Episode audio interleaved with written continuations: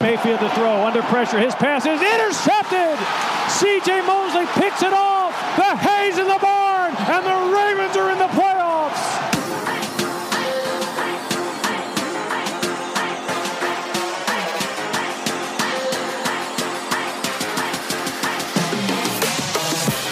Mayfield with time throws, deflected, and intercepted at the 40 yard line. Jimmy Smith Jackson throwing down the seam. He's got his rookie tight end, Andrews.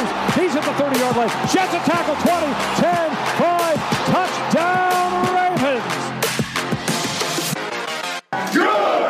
Eine neue Folge vom German Vlog Talk. Heute mit einem ähm, ganz besonderen Gast. Es geht jetzt auf den Draft zu. Und ähm, ja, wir haben heute Jan Beckwert mit dabei. Hallo Jan. Moin, moin. Schön mal bei den Ravens zu sein. Ja, äh, Jan, vielleicht kennt dich der ein oder andere nicht. Ähm, also ich kenne dich jetzt ganz gut durch Downset Talk. Da hat es jetzt letzte Woche bei den Off-Ball-Linebackern mitgemacht. Aber vielleicht stellst du dich mal ganz kurz vor in zwei, drei Sätzen. Wer bist du und was machst du?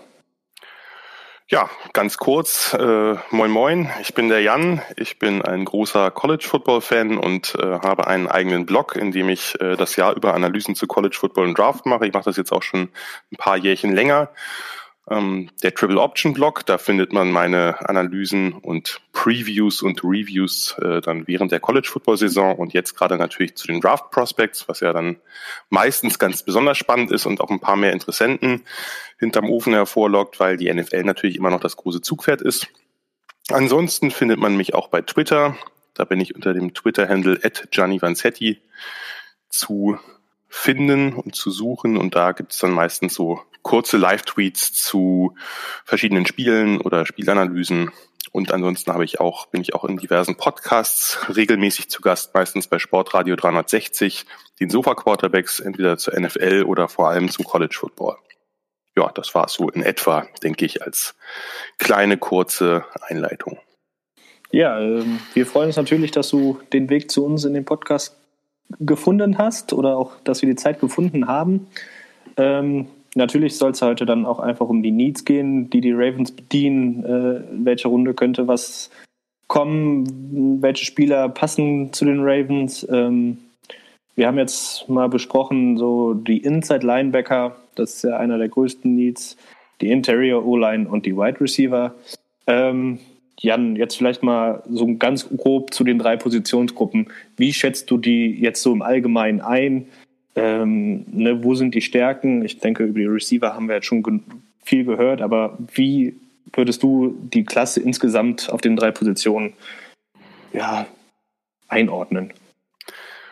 Ja, du hast es im Grunde genommen ja schon angedeutet, die Receiver-Klasse ist so tief und so variabel, auch an unterschiedlichen Typen. Von der ersten bis zur siebten Runde finden wir da extrem spannende Prospects oder dann auch Projekte eben in den späteren Runden, die vielleicht noch ein bisschen roh sind oder jetzt noch ein, zwei Skills noch nicht so, noch nicht so ausgearbeitet haben, mit denen man dann arbeiten müsste. Also diese Receiver-Klasse ist historisch tief, meiner Meinung nach. Und äh, ich kann eigentlich jedem Team nur raten, ich habe das auch in anderen Team-Podcasts schon gesagt, mindestens einmal, wenn nicht sogar zweimal zuzugreifen. Denn letztlich, wenn du da in den letzten Runden bist, da kannst du eh keine Needs mehr groß erfüllen. Die meisten Spieler sind halt dann auch relativ schnell ja wieder aus der NFL raus. Das ist dann auch ein bisschen eine Glückssache und warum sich nicht einfach noch einen Receiver mehr holen, wenn man da eben noch so viele gute zur Auswahl hat. Von daher Receiver ist dieses Jahr einfach fantastisch. Inside Linebacker ist eine Position, die ich, oder insgesamt diese Off-Ball Linebackers, das ist ja, wird ja heute auch variabler gehandhabt zwischen eben Inside und Outside Linebackern, die keine Edge Rusher sind. Finde ich auch eine sehr spannende Klasse, hat natürlich jetzt äh, nicht, nicht ganz die Tiefe naturgemäß wie die, wie die Receiver, aber da finde ich, kann man, natürlich gibt es da eben den einen Superstar, über den reden wir wahrscheinlich heute nicht so sehr, weil der ist lange weg, wenn die Ravens picken, es sei denn, sie vertraden die nächsten Drafts dann gleich mit was ja wahrscheinlich eher nicht anzunehmen ist.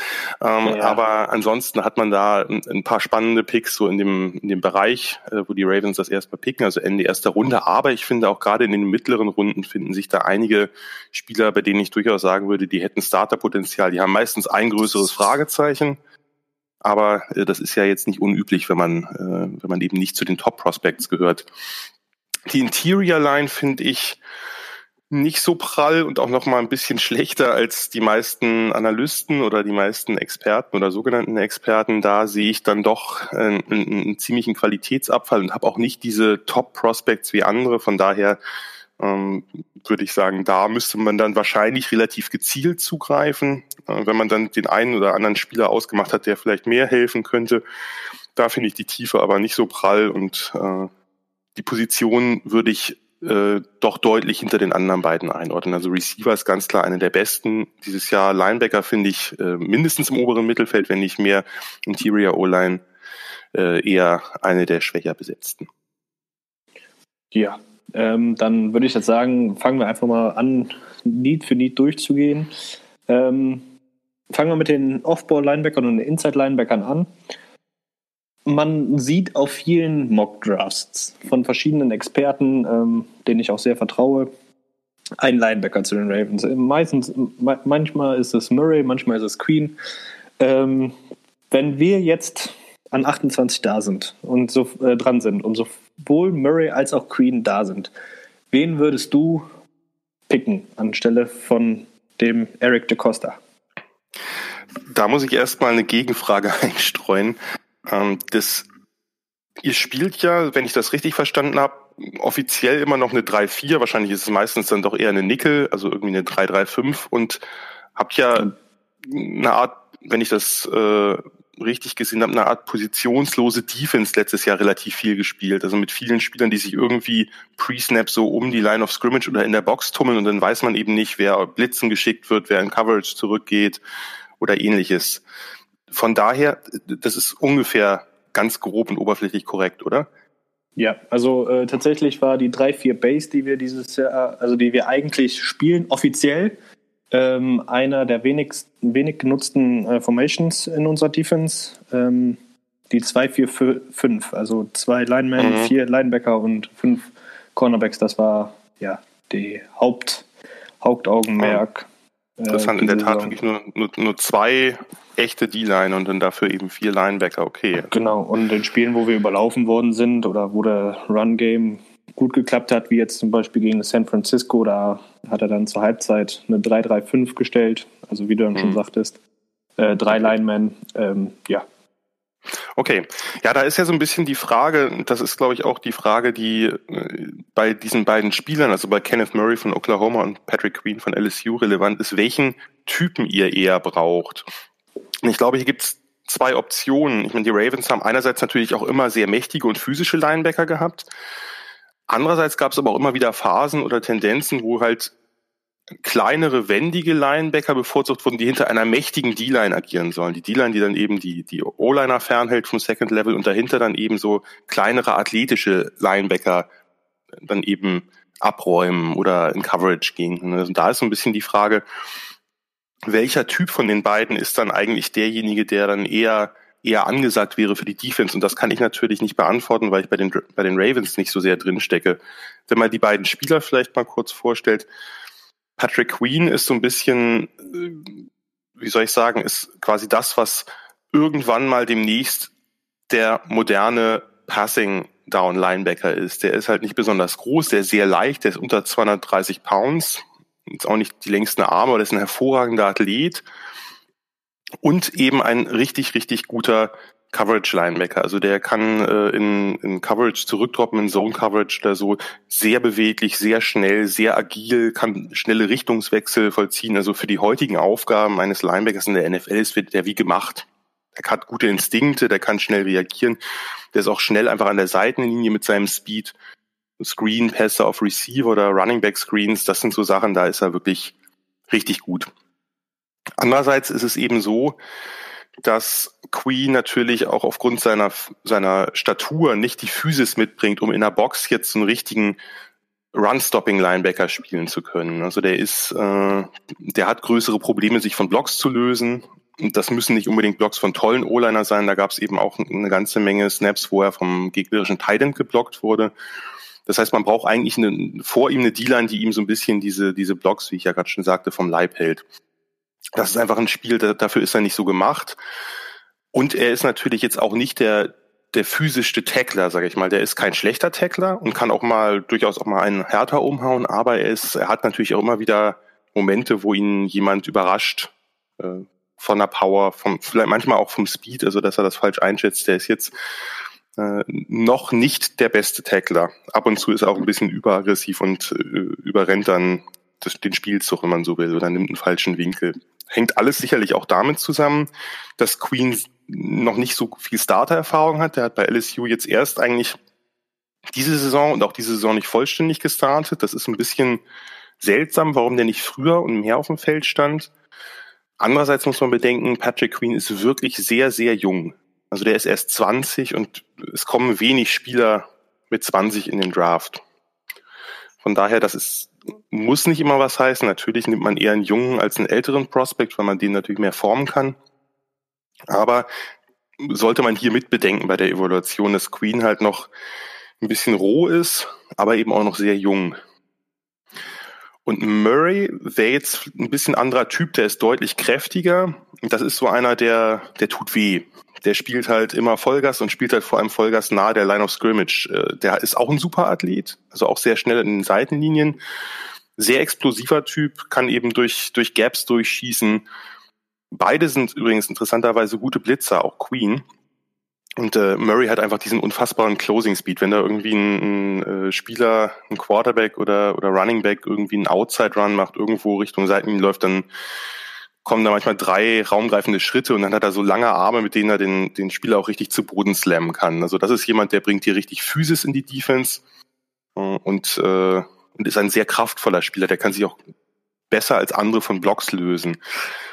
Bei ihm ist ein bisschen, gibt's so zwei negativere Punkte, sag ich mal. Das eine ist, er ist nicht sehr instinktiv, beziehungsweise noch nicht. Also er erkennt Spielzüge oft ein bisschen spät oder ist dann ganz entschlossen und denkt, so muss es sein, da schieße ich mal durch und nehme einen aus dem, aus dem Spiel, aber dann äh, lief der Spielzug woanders lang. Also er diagnostiziert die Spielzüge manchmal nicht so gut. Das ist natürlich auch mal eine Frage, wie viel kann man das entwickeln. Dafür werden jetzt sicherlich auch äh, Face-to-Face-Interviews sinnvoll, die man gerade nicht machen kann aufgrund des Coronavirus. Und das Zweite, was man sagen muss, er ist gegenüber Queen ganz klar der schlechtere Coverage-Linebacker. Also der ist nicht viel eingesetzt worden da und wenn dann eher so, äh, dass er irgendwie eine Zone bemannt, da läuft er ein paar Schritte zurück und stellt sich dahin und wartet ab, was passiert. Das sieht alles nicht so flüssig aus, nicht so natürlich das ist nicht wirklich schlimm, wenn man ihn dann anders einsetzt. Von daher, das wäre vielleicht jetzt so ein bisschen eine, eine grobe Beschreibung dieser beiden Typen. Ich glaube, die haben beide ihren, ihren Wert für die Defense der Ravens. Man muss halt, wenn beide auf dem Board wären, was jetzt ja nicht unbedingt sein muss, aber wer weiß, wäre dann eben die Frage, auf was für einen Typ man eher steht. Ich glaube, dass man mit beiden nicht so viel falsch machen kann. Das sind beides große Talente da wäre dann eben die Frage, soll es eher jemand sein, der so ein Enforcer nahe der Line of Scrimmage ist, ein sehr physischer Typ, dem man vielleicht noch ein bisschen die, die Feinheiten äh, von, von Spielzugerkennung vermitteln soll, oder soll das so ein moderner, agiler Linebacker sein, dem vielleicht ein bisschen die Power fehlt, aber der dafür in Coverage sehr stark ist? Ähm, ja, jetzt ist die, ähm, der Vergleich zu einem NFL-Prospect Hast du da einen? Bist du da in der Materie drin, dass du sagen kannst, ja, dem, dem Spielertyp ähnelt der? Also ich hatte jetzt immer mal wieder, als ich das Tape von äh, Kenneth Murray gesehen habe, auch so von den, von den Statuen her. Also er ist ja auch 6 foot 2 und wiegt 243 hm. LBS. Immer mal wieder so an äh, CJ Mosley, der den meisten Ravens-Fans oder hoffentlich allen Ravens-Fans bekannt sein sollte, ähm, erinnert. Auch so mit seinem, mit seinem Run-Stop und den Schwächen in Coverage. Würdest du sagen, ja, siehst du auch so oder?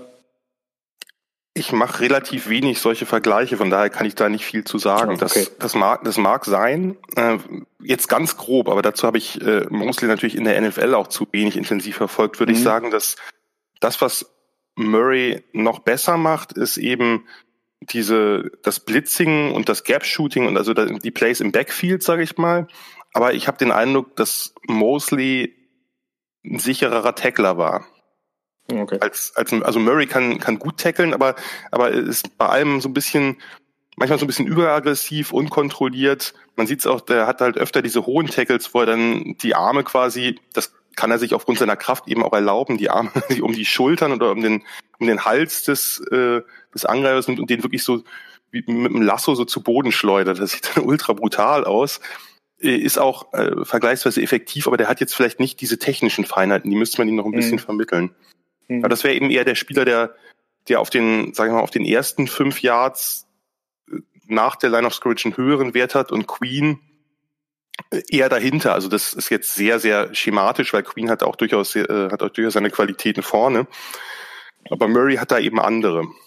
Da wäre dann mhm. so die Frage, was, was ist das, wo die Ravens das Gefühl haben, das hilft ihnen gerade in der Defense mehr, diesen Typen brauchen sie, wenn man so will, mehr. Mhm. Ja, hatten wir auch im kurzen Vorgespräch äh, drüber geredet, dass ich persönlich ja auch also gar nicht weiß, was für einen Linebacker-Typen die Ravens äh, bevorzugen. Wie gesagt, dadurch, dass wir halt so eine ja, undurchsichtige Defense spielen, sage ich jetzt mal, da, wo, ne, wo viele immer blitzen und ähm, ja, der ein oder andere gerne mal runterkommt. Oder auch so ein Chuck Clark, der dann äh, Sublinebacker spielt, äh, unser Safety. Hm, Dementsprechend okay. ist, es, ist es immer sehr schwierig, da zu, äh, zu entscheiden, wer könnte dir da helfen. Ich persönlich, ähm, aber auch das ist eine persönliche ähm, Meinung, sehe Kenneth Murray über Patrick Queen für die hm. Ravens.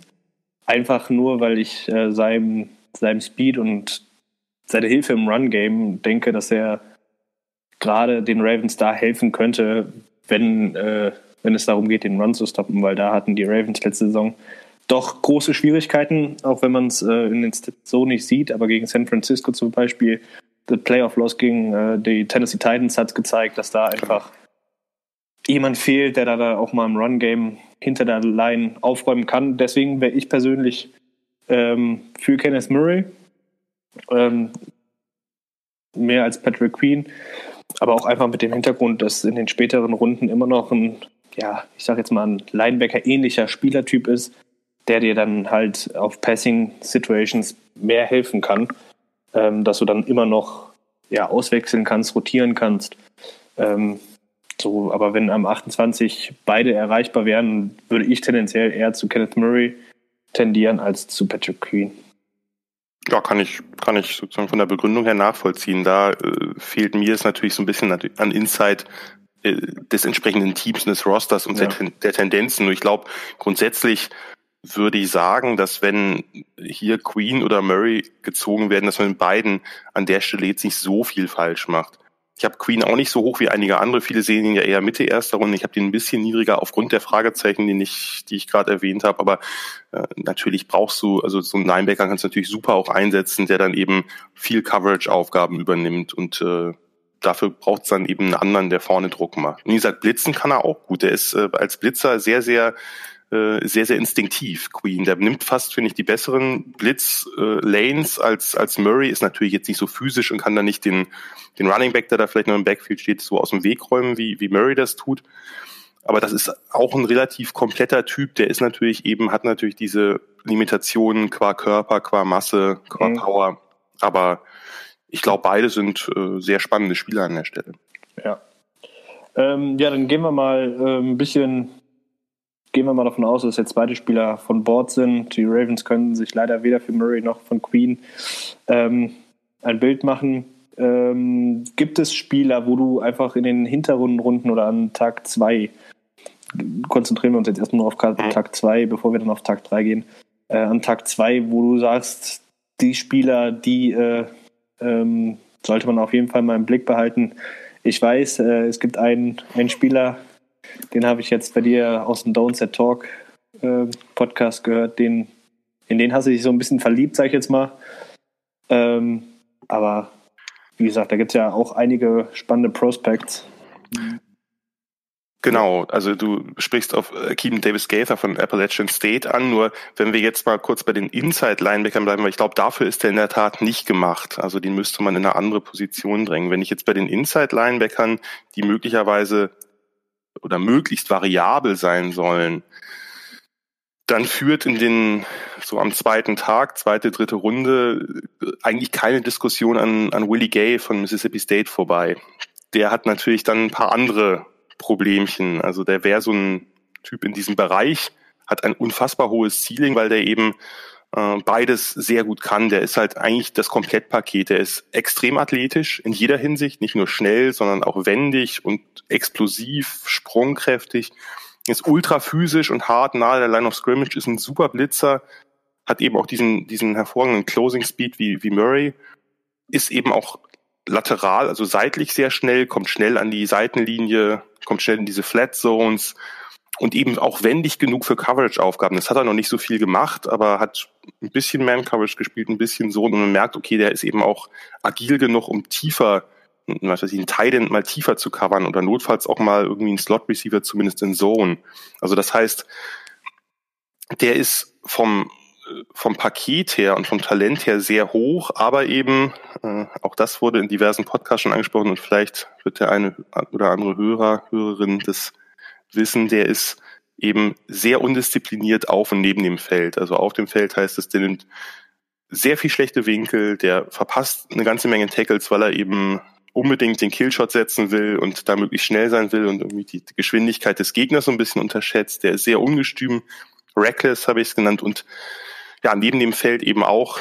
Er hat seinem Quarterback vor dem Bowl-Game nach einem Disput nach dem Training im Lockerroom äh, ein paar verpasst und der Quarterback Garrett Schrader hat sich den Augenhöhlenknochen gebrochen und fiel fürs Bowl-Game aus. Sowas ist natürlich äh, absolut indiskutabel und den müsste man halt, da müsste man halt, das ist so ein Typ, der Willie Gay, ich glaube, der bräuchte einfach einen sehr guten, erfahrenen Veteran Locker Room. Also ein Lockerroom, wo er wirklich erstmal das kleinste Licht ist und, äh, und gar nichts zu melden hat und nicht, wo er da irgendwie schon den Dicken machen kann. Und dann könnte man halt gucken, ob man ihm diese Undisziplinierten austreibt. Also sowohl die auf dem Feld als auch natürlich die außerhalb.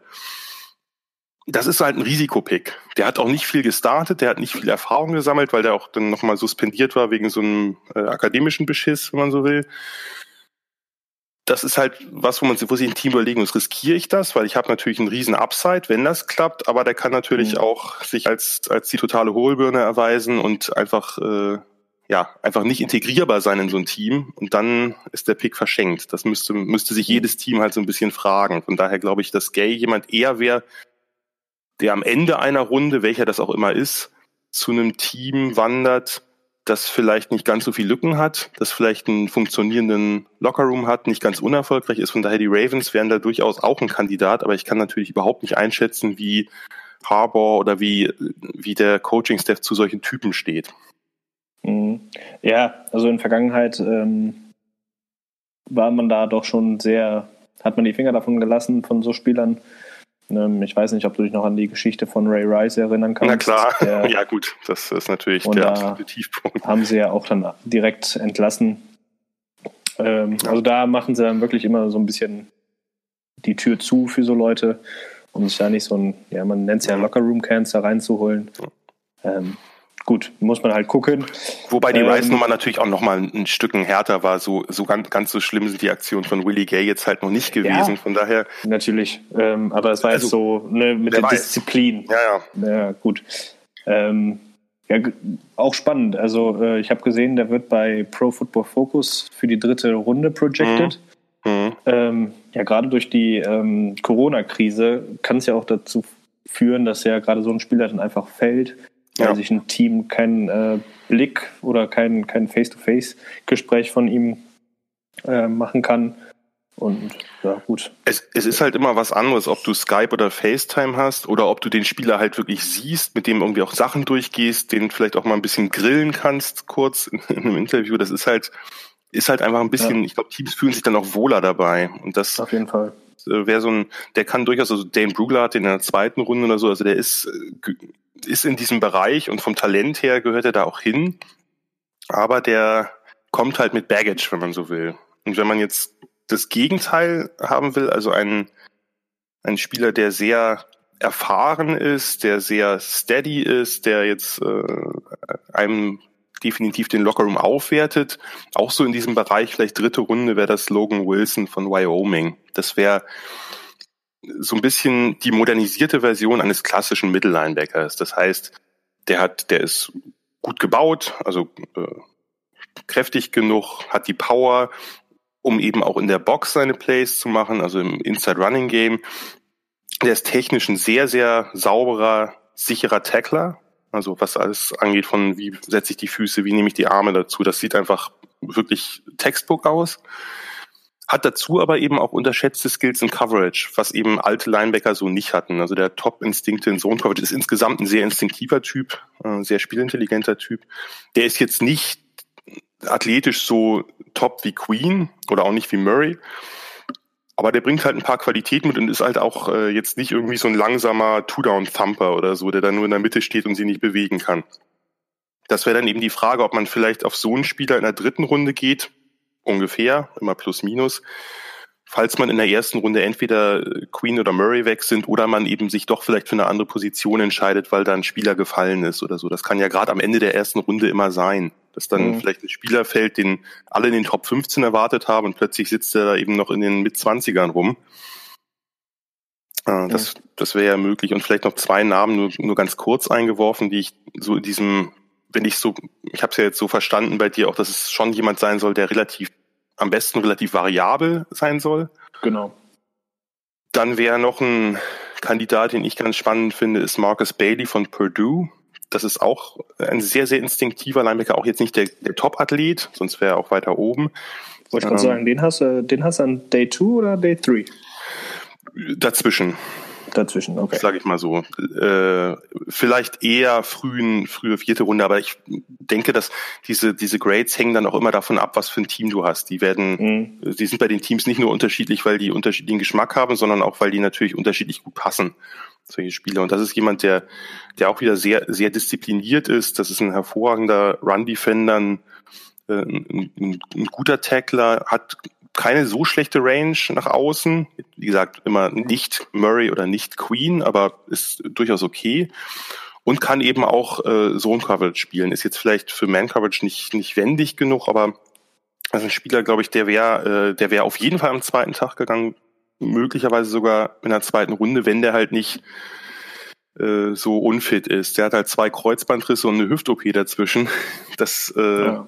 das ist und halt das, ja. Wie er schon eben gesagt hat, gerade wie in Zeiten wie heute, das ist halt super. Für so Spieler natürlich super ärgerlich mit der Krise. Ja. Die können sich den Teams nicht beweisen. Nee. Ähm, tatsächlich äh, habe ich mir den hier auch blau markiert in, meinem, in meinen Notizen, weil ich mir den auch angucken wollte oder auch angeguckt habe. Und äh, wenn er fit ist, könnte ich mir auch richtig gut vorstellen, dass die Ravens da einen Pick also, für verwenden wenn man, leider gibt es nicht so viel von 2018, also 2019 hat er nur zwei Spiele gemacht und dann eben äh, sich Kreuzband gerissen. 2018 hat er ein paar wirklich gute Partien auch gegen Ohio State, also gegen die Powerhouses gemacht. Die, das, der hat mir schon, schon sehr gut gefallen. Das ist halt ein sehr spielintelligenter Typ, damit macht man nichts falsch. Der hat jetzt auch so ein, so ein Video online gestellt von einem Workout, dass er wieder total fit sein soll, aber das hilft halt nur so bedingt. Ne? Gerade ja. stellen alle möglichen Spieler irgendwelche Workout-Videos hin, die sie als die tollsten Athleten äh, markieren mhm. sollen. Das ist bei ihm jetzt nicht in der Form der Fall gewesen, aber bei jemandem, der auch schon mehrere solcher Probleme hatte, das ist jemand, also ich bin mir relativ sicher, dass Marcus Bailey an den dritten Tag fällt und vielleicht mhm. auch über die Anfang vierte Runde hinaus. Nur da muss man sich dann ja irgendwann überlegen, nehme ich das Risiko eines Spielers, der vielleicht sonst ein Top 50 Pick oder Top 70 Pick geworden wäre, irgendwann an Position 130 oder 140 war? Warum nicht vielleicht? Ne? Also ja. Der andere ist ein bisschen ähnlicher Fall, aber nicht ganz so verletzungsbedingt, ist äh, Justin Sturnett von Wake Forest. Das ist auch jemand, den ich, den ich relativ schätze. Sehr, sehr fluide, sehr beweglich, so im, in diesem Bereich hinter der Line of Scrimmage, also kann, kann sich, ich, man kann sich wirklich gut bewegen und ist auch schnell an den Seiten, ist jemand, der durchaus auch mal ein bisschen härter tackeln kann.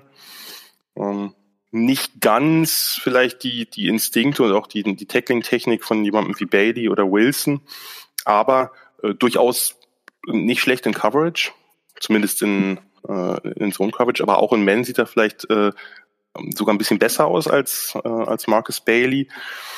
Ähm, den, den, den mag ich, weil der, weil der irgendwie, der spielt tough und äh, und hat halt auch einen guten Closing Speed. Also der kann auch äh, wirklich dann mal durch eine Lücke schießen oder an der Seitenlinie denkt der Quarterback, dass er mehr Zeit als er dann wirklich hat. Also das ist jemand, äh, der hat auch die letzte Saison halb verpasst, weil er sich irgendwie durch den Bizeps gerissen hat. Das ist ja irgendwie eine komische Verletzung, die Spieler mhm. immer sehr lange außer Gefecht setzt. Man ja. denkt immer, na ja, kann ja nicht so schlimm sein eigentlich, aber das, äh, das haut dann oft richtig rein. Sache. Ja, da, das wäre auch jemand, der so im frühen vierten Tag, denke ich, vielleicht eine Alternative wäre. Aber das ist natürlich immer nur dann, wenn man nicht am Anfang sich für einen entscheidet. Also einen, der mhm. fällt mhm. oder eben äh, wenn man, vielleicht sind ja beide da. Aber ich weiß ja nicht, ich kann die Ravens natürlich gar nicht einschätzen, du wirst das besser wissen, ob man da vielleicht auch öfter mal BPA geht am Anfang in der ersten Runde und gar nicht so sehr drauf guckt, was der größte Need ist, sondern sagt, Mensch, hier ist ein Spieler, der gefällt uns so gut und so viel besser als alle anderen. Äh, wir bedienen die Needs in Runde zwei und drei. Ja, also das ist tatsächlich so eine Strategie, die die Ravens oft verfolgen. Ähm, und ich gehe auch davon aus, dass wir das gerade an 28 sehen werden, ähm, weil grundsätzlich, wenn jetzt kein besonderer Spieler fällt, ähm, und da geht, man jetzt erstmal nicht von aus, dann äh, gibt es da wenig Spieler, die den richtigen Value haben an der 28. Und ähm, entweder man tradet nach hinten, um dann halt mehr Picks für den zweiten Tag zu haben, äh, wie du ja schon sagtest, dass da dann die Needs besser adressiert werden können. Oder man sagt halt, gut, äh, nehmen wir halt jetzt einen Spieler, der nicht unbedingt, äh, ne, wo die Position jetzt nicht unbedingt gebraucht wird, aber dafür haben wir halt die Besten auf dem Board bekommen. Ähm, ja, das wird man dann sehen. Ähm, es gibt jetzt noch zwei Spieler an Tag 3, die ich persönlich sehr spannend finde, ähm, wo ich einfach mal deine Meinung hören möchte, was du zu denen sagst. Ähm, mit dem einen weißt du tatsächlich schon. Fangen wir auch mit ihm an. Ähm, Chris Orr sein Bruder ist äh, Trainer bei den Ravens, Assistenztrainer. Hat ja auch früher für die Ravens gespielt, ist ja als mhm. undrafted. Free Agent äh, Starter geworden. Ähm, Chris Orr, kurz, wurde nicht zum Combine eingeladen, hat aber auf seinem Pro Day in Wisconsin abgeliefert. Also da ist ja eine gute Zeit gelaufen. Ich müsste jetzt noch mal kurz googeln, welche Zeit. Ich meine, die, die, die, Zeit war, die, nee, die Zeit war nicht so gut, aber alles andere, Quickness, Explosion, ja, das dann, war alles richtig. Dann verwechsel ich. Aber, aber genau, aber das ist, genau, das ist der, der, also die Werte außerhalb der 40 waren halt alle top. Ja, und äh, hat ja auch Inside Linebacker bei, den, bei Wisconsin gespielt und hat ganze 11,5 Sacks geholt. Ähm, viele sehen ihn als Lieber, so als Guy under the radar, sagt man ja oft. Ähm, als ich seinen Tape gesehen habe, habe ich auch gedacht, so, boah, der hat Power, der hat Speed, der gefällt mir richtig gut. Ähm, ja, wie schätzt du ihn ein äh, in der NFL? Also ich mag Orr total und habe den halt, also vor allem als College-Spieler, habe den halt sehr genossen. Der hat halt eine von zwei Inside-Linebacker-Positionen gespielt. Die, die, Badgers spielen ja auch eine 3-4 und hat da von da aus war der halt dauernd blitzen und äh, das hat er sehr sehr gut gemacht. Aber das war nicht das Einzige. Der hat halt auch äh, gut getackelt. Der war einfach ein sehr sehr variabler Inside-Linebacker. Das Problem, was für ihn so ein bisschen die Projection für die NFL verringert, ist erstens, dass er sehr klein ist. Er ist also unter 5'11 und relativ leicht mit mit unter also 223 äh, Pounds ist er jetzt beim Pro Day gewesen. Das sind halt halbe Safety Maße und dafür bewegt er sich einfach ja. nicht gut genug. Und das wäre so ein Spieler, den man glaube ich gut in Sub Packages einsetzt. Der ist halt sehr, äh, wie soll ich sagen, energetisch. Der ist, äh, der ist ein harter Tackler und der ist vor allem extrem spielintelligent. Also die äh, haben bei Wisconsin schon gesagt, wenn der nichts wird, dann wird er bei uns Coach. Also weil der, weil der quasi wie ein Coach auf dem Feld agiert. Und das, das äh, letzte ist halt, dass er eben auch, äh, dass er eben auch größere Verletzungsprobleme hatte. Also der hat sich auch schon das Kreuzband gerissen und war halt immer wieder angeschlagen. Und da ist so ein bisschen die Frage. Ich denke, dass, dass Chris Orr jemand ist, der, äh, der in den letzten Runden, in den letzten zwei oder eben undrafted gehen wird der kann auf jeden Fall äh, in der NFL was reißen. Der muss halt im richtigen Team landen. Ich glaube, den musst du halt besonders einsetzen. Den kannst mhm. du nicht einfach auf irgendeine Position setzen, die fix ist und sagen, so jetzt spielst du die. Ist auch das, eher so ein Situ Situational Guy. Genau, den könnte man also. vielleicht. Das wäre halt jemand, den man ab und zu mal aufs Feld schickt und Inside blitzen lässt. Oder man weiß ja nicht, was der noch drauf hat. Und müsste man dann im, im Trainingscamp ja ausprobieren, ob er vielleicht in Coverage doch ein bisschen besser ist. Aber das ist einfach jemand, der macht Spaß und äh, ich, ich mag solche Typen, die äh, die jetzt vielleicht athletisch ein paar oder auch körperlich ein paar Limitationen haben, aber das eben durch Spielintelligenz und durch äh, durch Energie und durch Einsatz und, und einen Top-Motor einfach wieder wettmachen. Ich würde es ihm gönnen. Also ja, finde ich, finde ich ihn äh, schön, wenn er es in der NFL schaffen wird. Ja, wie gesagt, also als ich sein Tape gesehen habe, äh, ja, hat schon Spaß gemacht. Und dazu kommt ja noch, dass er Team-Captain war oder Defense-Captain. Ja, äh, das hat ja auch immer so einen kleinen Wert für einen Spieler, dass man ja die Defense anführen kann, dass man den Locker-Room hinter sich kriegen kann, dass man ja. vorangeht. Ähm, ja, der zweite Hinsicht, also oh, off, sozusagen off, äh, also alles, was so intangible für viele halt ein totaler Home Run. Aber die Frage ist halt, kann man mit 5'10, 223 und nicht übermäßig schnell im Straightline Speed kann man in der NFL überleben. Ich würde es ihm sehr gönnen. Ja, der zweite Spieler, den ich äh, noch auf dem Radar hatte, wo ich mir denke, dass er an Tag 3 gehen wird, der aber auch so, so für Passing Down Situation helfen kann, ist Kalika Hudson von Michigan. Auch eher so ein, jemand, der äh, ja, Safety-Maße mitbringt. Ähm, ich habe mir jetzt 6-0 aufgeschrieben, 225. Ähm, aber dafür kann er, also dafür hat er athletisch genug dabei, um zu covern. Musste aber bei Michigan allgemein sehr wenig Linebacker spielen. Deswegen ähm, sagen wir, wir haben Third Down and Long. Ist das ein Spieler, den kannst du dann als zusätzlichen Pass, äh, Pass-Defender aufs Feld stellen oder glaubst du, das wird eher so ein, ja, wie man so schön sagt, ein Bust? Naja, ich glaube, in den Runden da hinten, da gibt's keine Busts in dem Sinn. Also das glaube ich, da muss man halt gucken. Das ist ja immer ein bisschen Glückssache. Da hat man einen Spieler und der entwickelt sich dann eben ein bisschen weiter oder nicht.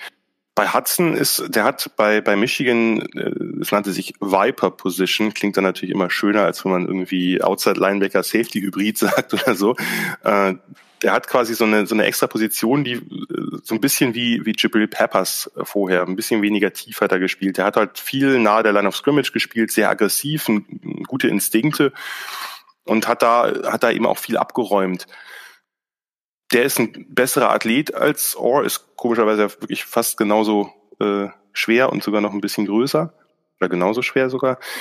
Bei ihm weiß ich nicht, ob die Coverage wirklich reicht, weil der hat relativ viel dann doch äh, gerade die letzten zwei Saisons relativ viel eben eher so ein wie so ein Overhang Defender oder ein Strong Safety Typ, der so mit Outside Linebacker äh, Aufgaben quasi mit übernimmt. Das hat er so ein bisschen gespielt und eben war eben sehr aktiv nahe der Line of Scrimmage oder auch so als Blitzer, äh, hat auch deutlich mehr Kraft, als man das denken könnte bei, bei der Statur. Aber ich weiß nicht, ob der so jemand ist, der wirklich so quicke Slot Receiver dann irgendwie covern kann oder ähnliches. Ein Titan könnte ich mir vielleicht vorstellen.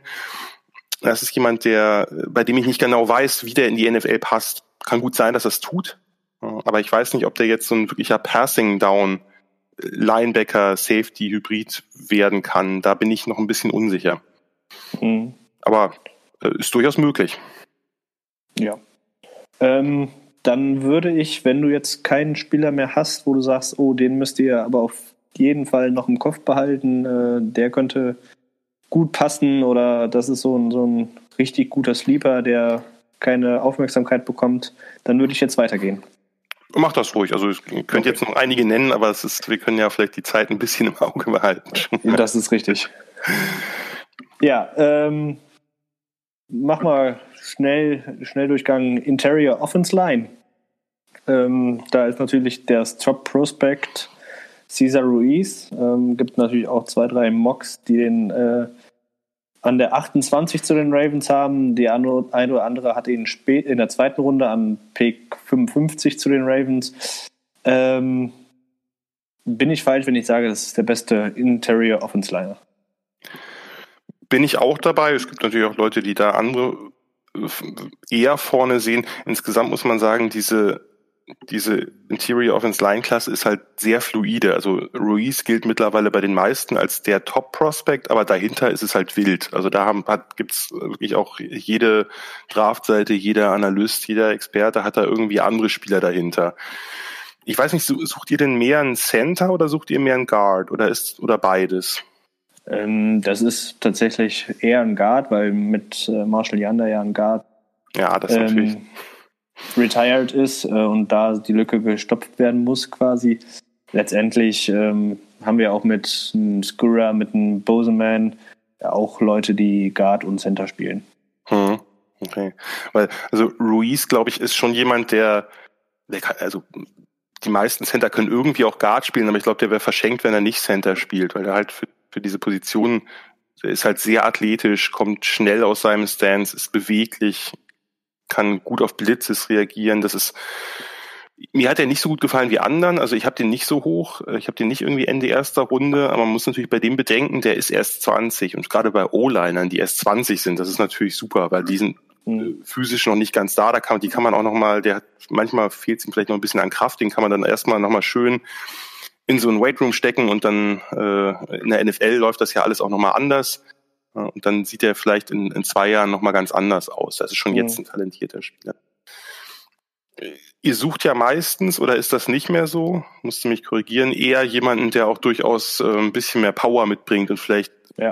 Äh, nicht ganz so beweglich ist wie die tollen Outside-Zone oder Zone-Blocking-Scheme im O-Liner, sondern jemand, der vielleicht auch ein bisschen mehr Physis und Authority, ja, sag ich mal, mitbringt. Ne? Ja, das ist richtig. Da wären dann so Spieler in diesem Bereich, sage ich mal, dritte, dritte, vierte Runde, könnte man an, äh, bei, wo wir gerade bei Michigan sind, jemanden wie äh, Ben Bradison, das wäre jemand, den ich, den ich da spannend finde. Ähm, mhm.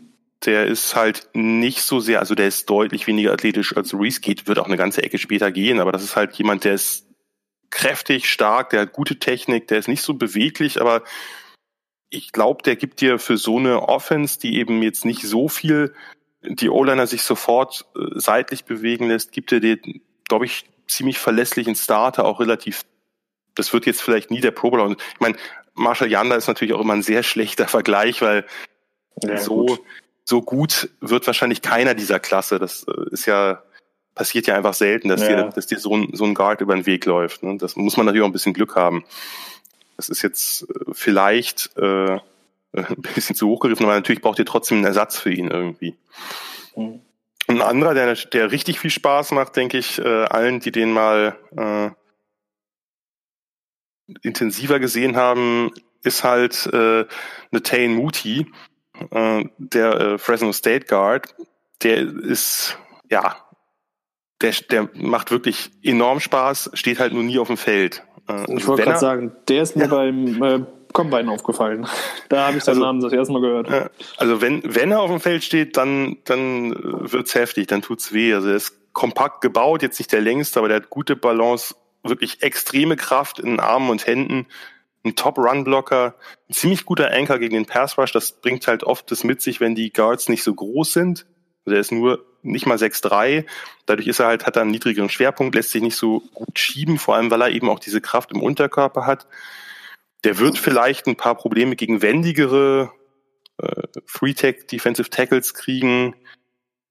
Aber das Wichtigste ist bei ihm halt die medizinische Evaluation. Also letzten zwei mhm. Saisons zusammen fünf Spiele ist natürlich, geht natürlich gar nicht. Nützt dir ja nichts, dass mhm. der Typ irgendwie ein echter Mauler im Run-Game ist, wenn er nie auf dem Feld steht. Das, darum wird der auf jeden Fall auch ein bisschen tiefer fallen. Und da muss man halt abwarten, ob das, äh, äh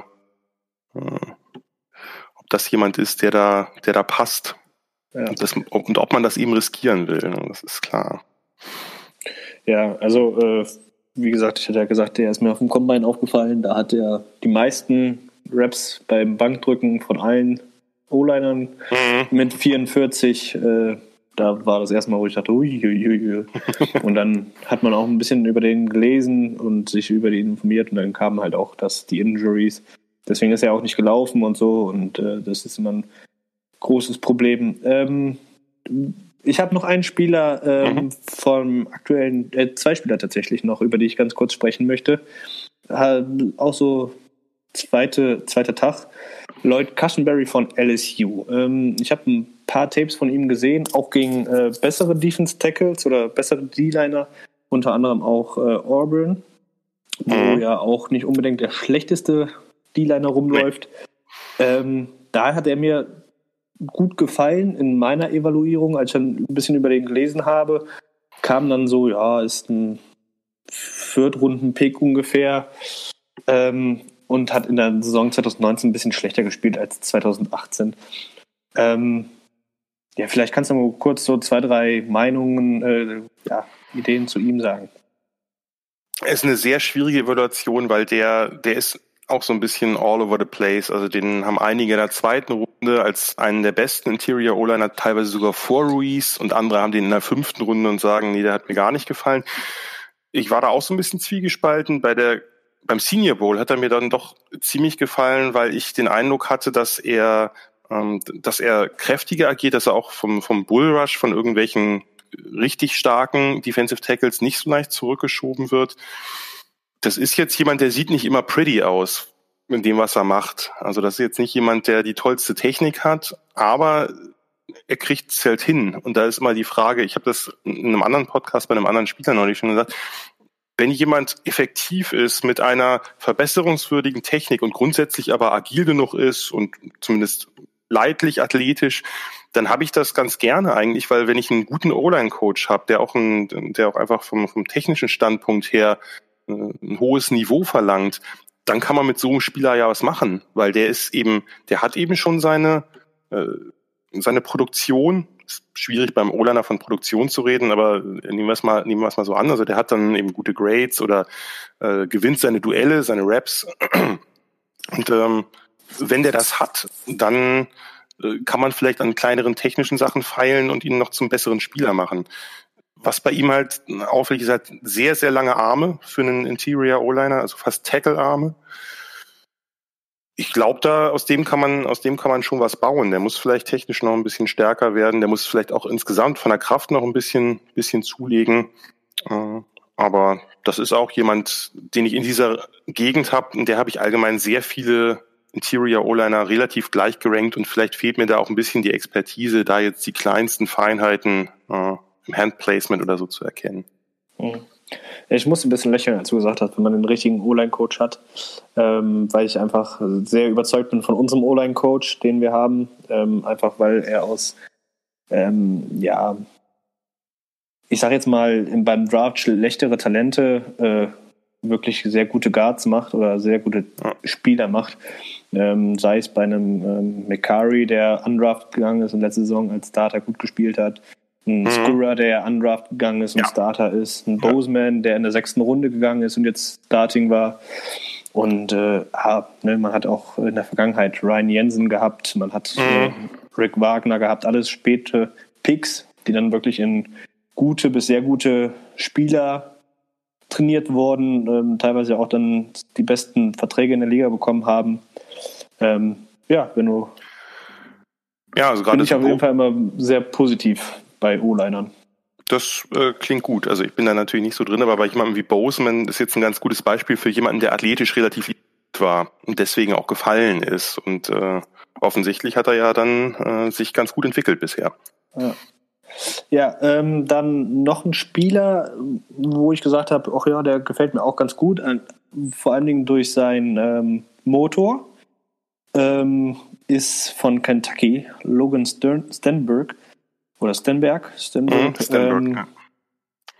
Ist natürlich, also bei ihm da eine Evaluierung anzustellen, ist, fand ich persönlich sehr schwierig, einfach weil sie dieses Jahr keinen Quarterback hatten und einen Wide Receiver Quarterback gespielt hatten, hatte, weil sich, glaube ich, alle verletzt hatten oder so. Mhm, kommen wir nachher nochmal drauf, glaube ich. Also ja, vermute ich. Äh, ich habe da noch ein paar Ideen zu den Ravens. Ja, ähm, genau. Und dadurch sind sie halt sehr viel gelaufen dieses Jahr hat aber unfassbar äh, guten Motor gehabt, gerade im Run-Game. Ähm, ja, der hat mir gut gefallen.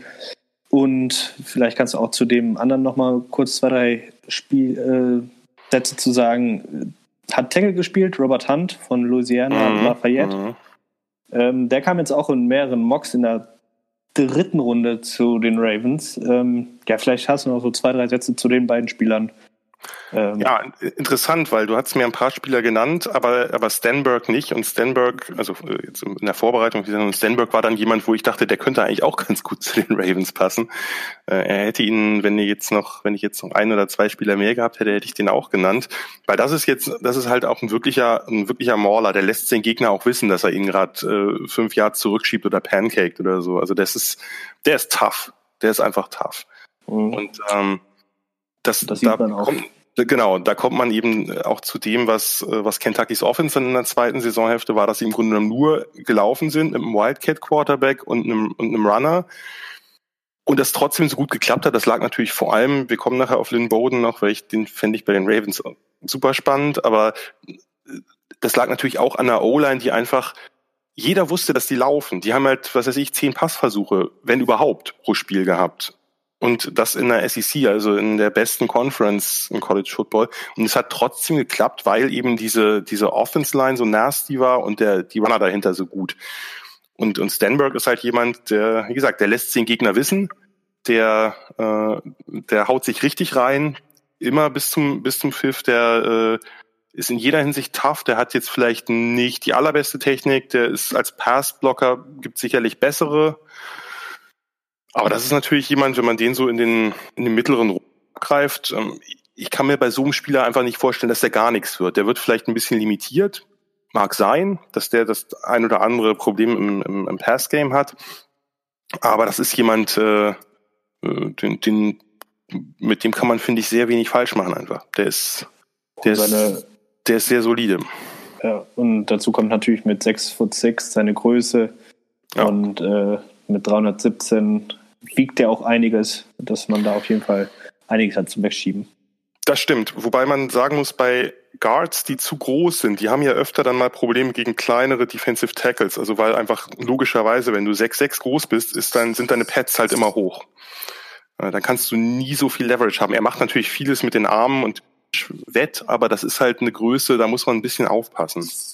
Und der andere, äh, Robert Hunt, das, den finde ich sehr spannend, weil der noch ein bisschen vielseitiger ist, würde ich sagen. Also der, äh, der ist jetzt nicht so der, der reine Run-Blocker. Kann er, kann er gut. Also insgesamt hat mir diese Louisiana Offense äh, letztes Jahr sehr viel Spaß gemacht. Die haben mit äh, Kevin Dodson noch einen anderen, so seinen, quasi seinen Guard-Kollegen neben sich. Die finde ich beide äh, durchaus spannende Prospects und die hatten sehr variables Running Game mit drei Running Backs und auch noch einem mobilen Quarterback. Das heißt, die mussten auch viel Run blocken und auch für verschiedene Typen, also für kräftige oder für sehr schmale. Also Raymond Calais ist so einer, der ist jetzt äh, auch in der Draft so ein, so ein kleiner Speedster Running Back.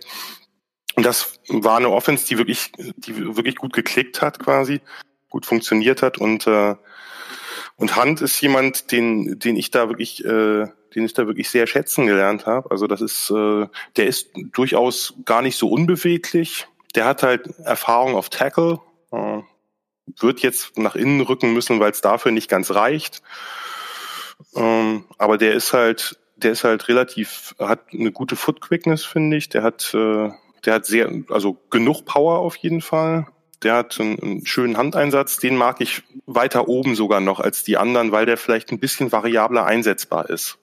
Mhm. Also den kann man, der könnte, glaube ich, in jedem System spielen oder den meisten Systemen. Also der könnte sich auch bewegen, der kann aber eben auch direkt äh, Man-Blocking in die Gegner rein. Das ist ein Spieler, den ich auch ziemlich, ziemlich hoch habe. Ja, dann äh, haben wir also einen kleinen Überblick über die Interior O-Line gemacht. Also ich habe jetzt so ein bisschen bei dir rausgehört, also an Tag zwei ist so die, das Value da, sag ich jetzt mal. Ja, aber bei mir in der Tat, also kommt drauf an, welchen Spieler, aber ich würde eigentlich persönlich eher Richtung dritte Runde warten. Also gibt viele, mhm. die einige dieser Spieler in der zweiten Runde haben. Ich sehe das nicht ganz so. Ich lasse mich da gerne eines Besseren belehren. Wie gesagt, äh, Interior O-Line ist sicherlich auch nicht meine beste Position beim, bei der Evaluation. Mhm.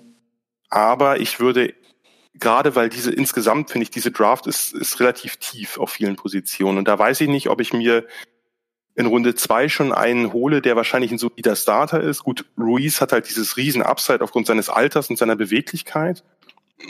Aber vielleicht ist er auch nur Center Only und kein Guard. Wäre wär jetzt ja auch nichts Schlechtes per se.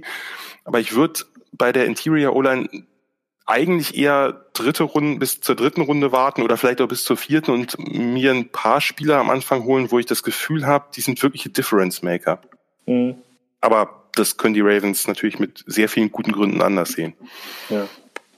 Alles klar. Dann kommen wir wohl zur spannendsten Position. Ähm, wir sagen jetzt einfach mal so, wir werden nicht über Jerry Judy, CD Lamb und Henry Brooks reden. Ähm, weil an 28, das wäre wirklich eine Frechheit, wenn die da noch da wären. Ähm, dementsprechend kann man die hier ausklammern. Ähm, ja, vielleicht fängst du einfach mal an. Ich weiß nämlich nicht, was ich bei dieser Klasse, wie ich da am besten einleiten soll, am besten überleiten soll. Ähm, da gibt es ja so viel zu reden, da gibt es so viele unterschiedliche Spieler. Du hast eben schon angedeutet, ähm, von Kentucky, Glenn Bowden, könntest du dir sehr gut bei den Ravens vorstellen. Ähm, Aber später natürlich an. erst. Nee, okay, wollen, wir nicht, wollen, wir nicht vielleicht, wollen wir nicht vielleicht doch erst Top Prospect? Das wäre jetzt eher so ein Goodie gewesen für diese Offense. Also okay. okay, dann fangen wir ich, Ihr könnt, oder du kannst ja vielleicht mal so ein bisschen mich auf den Stand bringen, was du oder ihr als Ravens-Fans, was ihr so das Gefühl habt, was ein guter Typ Receiver wäre, der euch noch fehlt. Weil ich meine, ihr habt mit Hollywood Brown natürlich letztes Jahr früh zugegriffen und den, den Super Speedster geholt. Was ist so ein Typ Receiver, wo ihr denken würdet, der fehlt uns noch ein bisschen im Arsenal? Also ich persönlich würde, und ähm, meine Meinung sage ich auch jedem, würde echt einen physischen X-Receiver gehen. Da ist natürlich dann so ein T. Higgins oder ein Denzel Mims. Mhm. Ähm, äh, immer in meinen Gedanken drin. Äh, ich denke, dass er wirklich super auf die andere Seite von Hollywood Brown passt. Der dann auch einfach mal diese 50-50-Bälle fängt. Ähm, ne? Lamar Jackson ist jetzt nicht der Elite-Thrower. Das ist jedem klar, ne? dass er den Ball dann auch einfach mal ein bisschen off-target wirft. So ein Spieler, der dann auch mal solche Bälle fängt mit so einem großen Catch-Radius, ne? Mhm. Äh, würde ich persönlich sehen. Ich habe jetzt aber auch zwei, drei Berichte gelesen, ähm, die gesagt haben, dass äh, die Ravens sich mit KJ Hamler mehrmals getroffen haben. Das wäre natürlich eine krasse Offense. Genau, weil sie halt wirklich äh, Speed in die Offense bringen wollen. Und äh, dementsprechend, da war ich dann so, oh, weil KJ Hamler wäre für mich einer der wenigsten, einer der letzten Spieler von den Top Prospects, wo ich sagen würde, den wollen die Ravens, weil wir haben schon Hollywood Brown. Aber angeblich äh, sind sie daran interessiert, Speed in die Offense reinzubringen. Dementsprechend äh, könnte es so oder so laufen. Ich denke aber eher an einen X-Receiver, der physisch mhm. spielt. Also äh, KJ Hamler wäre natürlich krass aufgrund dieses Top-Speeds, dass du zwei so eine kleinen Monster-Speeds dann da rumlaufen hast, macht natürlich jede Defense nervös. Da musst du fast schon mit zwei tiefen Safety spielen, um das irgendwie auszugleichen, weil äh, Hamler ja auch einfach diese diese tollen Movements auf den auf den Routes und gerade bei so Double Moves oder so, da der hat ja jeden Safety aus den Schuhen gefaked. Ich bin sonst ja. nicht der größte KJ Hamler-Fan. Der braucht halt eine gute, der braucht halt die richtige Umgebung, weil er finde ich, ein paar Probleme am Catchpoint und mit mit äh, mit Drops hat und auch mit dem Ball-Tracking. Aber so was was die Routen und den Speed allgemein angeht, ist der natürlich dann äh, sehr spannend, wenn man die wenn man die Offense so umstellen will. Das ist äh, keine Frage. Und wenn du die die anderen Receiver ansprichst, das sind ja so unterschiedliche, ein bisschen unterschiedliche Typen, diese, diese Ex Receiver, also Mims. Äh, Mims ist ja athletisch auch noch der totale Freak. Ne, mit seinen, genau. seiner Size, dann ist er eine 4,43 gelaufen und vor allem dazu, das sieht man gar nicht so auf Tape, da verrät sich aber vielleicht auch einiges, was noch an Potenzial drin ist. Eine überragende Cone, ne, also die ja Quickness misst von irgendwie 6,6 irgendwas oder so, also vollkommen absurd für einen, für einen Spieler dieser Größe. Mims ist sicherlich der, der roheste von denen, also was so den, den Route Tree angeht, der ist halt viele Goes gelaufen. Ist natürlich auch super, wenn du, wenn du groß, kräftig und, und auch äh, sprunggewaltig bist, dann ist natürlich auch gut, wenn du irgendwie vertikale Routen läufst. Und viele Slants, dann natürlich so Backshoulders, diese ganzen äh, Seitenlinienpässe. Mims muss halt, glaube ich, noch ein bisschen, an, also eben an den, an den Routes arbeiten, an den Breaks, also dass er da irgendwie ein bisschen mehr Separation kriegt. Der hat nicht den besten Release, aber da sah es beim Senior Bowl schon viel besser aus. Da, da hat er sich viel besser geschlagen als in der Saison. Äh, und so bei Vertik, der ist halt vertikal extrem gefährlich. Ne? Bei dem Speed, dann hat er einen ganz guten, ganz guten Armeinsatz, also diese Armbars, dass er den Gegner sich so ein bisschen, bisschen vom Leib hält, ohne da ihn irgendwie wegzuschubsen. Und Mims hat natürlich die absoluten Highlight-Catches, würde ich sagen, fast den größten Catch-Radius von allen, von allen diesen Spielern. Äh, mit, mit toller Körperkontrolle, aber dazu dann eben auch immer wieder wirklich üble Drops. Also das ist ja bei ihm so ein bisschen nicht 50-50, so, so schlimm ist es natürlich nicht, aber der, der lässt ja doch relativ viele einfache Bälle fallen und fängt danach den extrem komplizierten, den sonst kaum jemand fangen würde. Oh, das erinnert mich immer an, an einen gewissen Brashard Perryman. Aber ja gut, Mims würde ich jetzt vielleicht doch noch ein bisschen größeres Talent als Perryman einordnen, aber äh, weil Perryman war ja vor allem so ein Straightline-Runner, zumindest hatte ich den immer so wahrgenommen. Mims könnte vielleicht ein bisschen, bisschen variabler mit seiner ja. unterschätzten Quickness sein, aber das ist halt so ein bisschen das Problem bei ihm. Der, der ist von diesen, von diesen Top-Receivern, würde ich sagen, der größte oder einer der größten Boom Bust Pro, äh, Projects oder Prospects. Das, der muss halt noch ein bisschen mehr Feinheiten der Position erlernen, aber hat, bringt natürlich körperlich und auch von seinem von seinen Händen eigentlich alles mit und dann fragt man sich, warum lässt er dann andauernd leichte Bälle fallen? Ja. Das wäre dann, aber der wäre natürlich spannend, weil der beides verbinden. Wenn du Speed willst, also nicht nur so ein, so ein X-Receiver, der eher ein Possession-Receiver ist, sondern wenn du Speed außen haben willst und dann auch noch Größe, da ist er natürlich, wäre er natürlich jetzt die, die Nummer eins Wahl von den Top-Spielern, mhm. sag ich mal. Äh, wie, wie gesagt, wir nehmen jetzt natürlich immer Lamb raus. Äh, ja, klar. Die natürlich auch ein. Ja. Ähm, Higgins? Ja, achso, nee. Genau, nee, mach. ich hätte jetzt auf Higgins eingeleitet. Oder darf ich, darf ich dich kurz fragen, hat dir, wer hat dir von denen wer deutlich besser als der andere gefallen? Oder war das so ein bisschen so, dass du sagtest, man könnte eigentlich mit allen ganz gut? Also, ich muss tatsächlich sagen, mich, äh, ich habe mich in einen anderen Spieler verliebt, also weder noch von den beiden. Ähm, aber wenn es um die beiden ging, ähm, dann doch eher Mims, weil ich nicht so der Fan von Higgins war, tatsächlich. Hm. Ja, ging mir ein bisschen ähnlich. Also Higgins ist alles andere als ein schlechter Prospect, aber genau. bei ihm sehe ich die Projection für die NFL nicht ganz so positiv. Der ist halt, der wird halt ein Possession Receiver sein. Der wird ja. nie, also der hat ja jetzt auch eine absurde äh, Yards pro Catch, aber das wird er da nicht haben. Das lag ein bisschen an der Offense. Ja. Trevor Lawrence und eben zwei so eine monsterphysischen großen Receiver mit Higgins und Ross. Das wird in der NFL anders laufen. Das ist halt ein, ein, langer Receiver mit langen Armen, der gut in Traffic ist. Also wenn ein Cornerback an ihm klebt, der kann den Ball halt gut fangen, hat einen großen Catch Radius. Der ist kein so schlechter Route Runner, wie, wie teilweise zu lesen ist. Problem ist bei ihm so ein bisschen eher die Explosivität und damit wird er natürlich am Release Probleme kriegen, wenn er da halt zu schwerfüßig agiert. Und daher ist so ein bisschen die Frage, das ist ein Top-College-Receiver und natürlich auch ein großes Talent. Aber wie kriegt man das mit der Separation hin? Der wird hier am, am Perimeter, an der Sideline wird er alles fangen.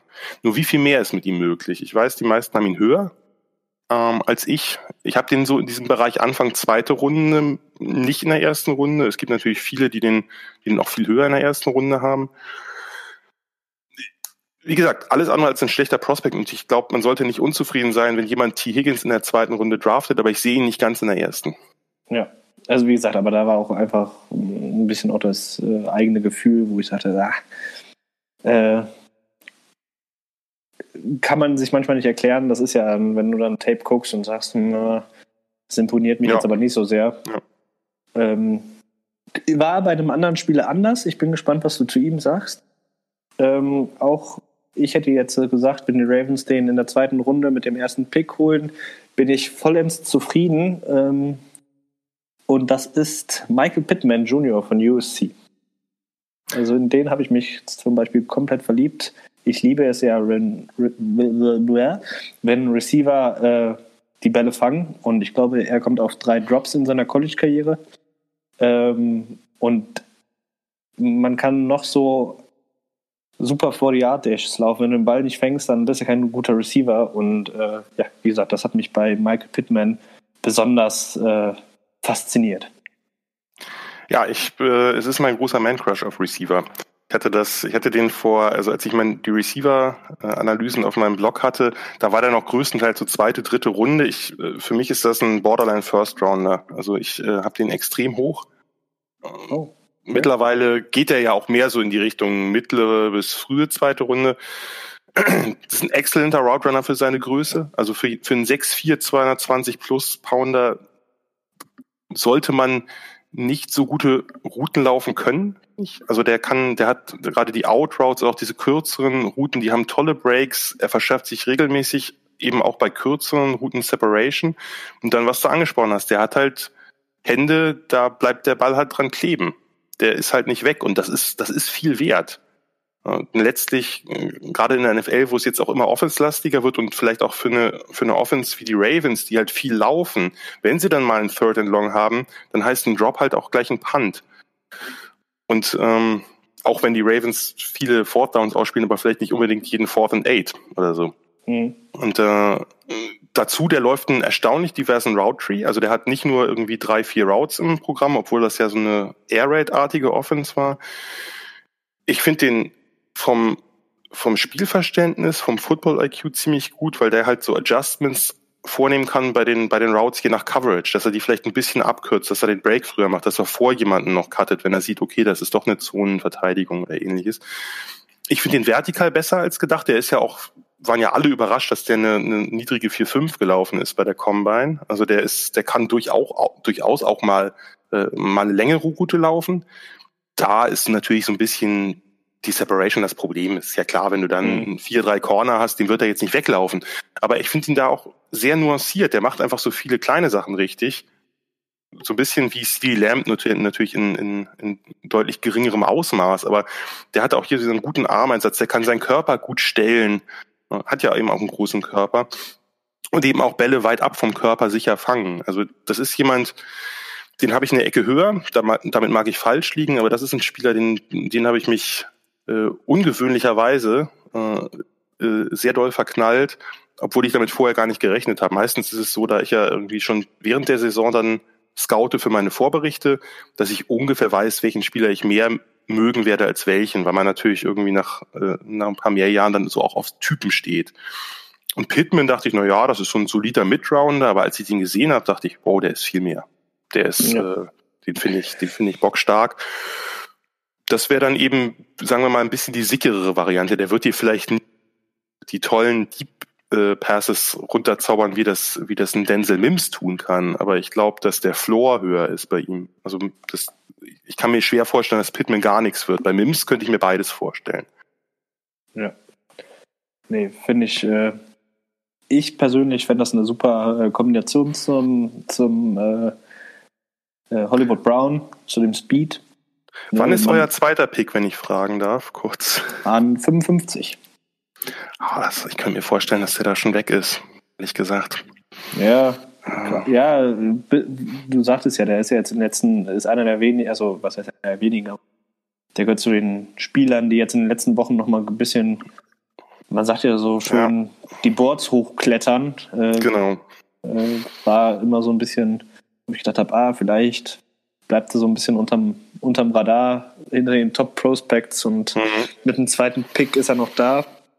Wer, wer ähm, weiß, also ausgeschlossen ist es ja nicht. Ist ja einfach genau. sehr unwegbar. Gerade bei dieser Klasse, da hast du ja auch einfach die, das Problem, dass ein Team vielleicht sagt, okay, wir haben eigentlich drei Receiver ungefähr ähnlich hoch gerankt, aber wir wollen genau diesen Typen für unsere Offense haben. Und dadurch, ja, dass du genau. diese riesen Auswahl hast, weißt du halt nicht, wer dann wirklich, äh, wer dann wirklich fällt, weil wir werden uns in, äh, etwas über einer Woche unterhalten darüber und äh, werden erstaunt sein, dass mindestens ein Receiver, den wir jetzt höher einschätzen, doch relativ tief gefallen ist.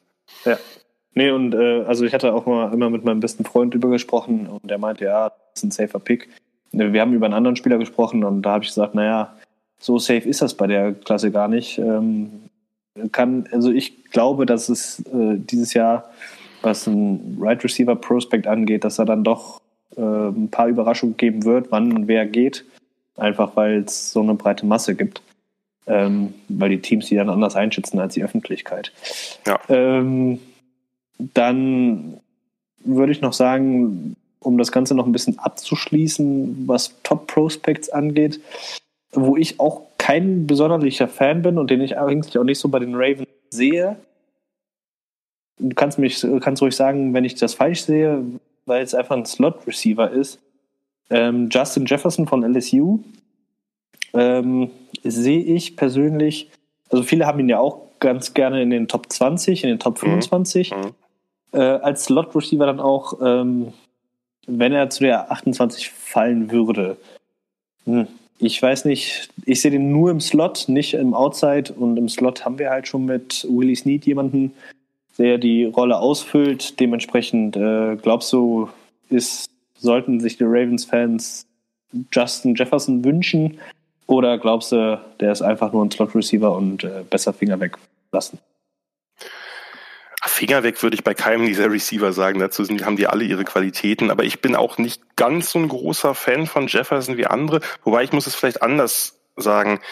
Ich weiß nicht, ob ich ein so großer Fan bin, denn letztlich kann man von seinem Spiel in der, im College relativ wenig ableiten, weil der hat jetzt gerade letzte Saison, vor der Saison ist was anderes, da hat er auch außen gespielt, also Outside Receiver. Jetzt hat er eigentlich komplett im Slot gespielt, in, natürlich in einer Bomben-Offense bei LSU und hat aber eigentlich kein einziges Mal wirklich Press-Coverage und auch sehr wenig Man-Coverage bekommen. Es war eigentlich immer Zone und Off. Das heißt, er konnte einen frei, hatte einen freien Release und konnte da sozusagen irgendwie underneath operieren. Und der ist halt ein großer Slot, der ist ein, ein sehr dynamischer Typ, der ist ja durchaus auch schnell und ein guter Contested Catch Receiver und von daher konnte er da einfach, hat er da einfach die, seine Rolle dominiert.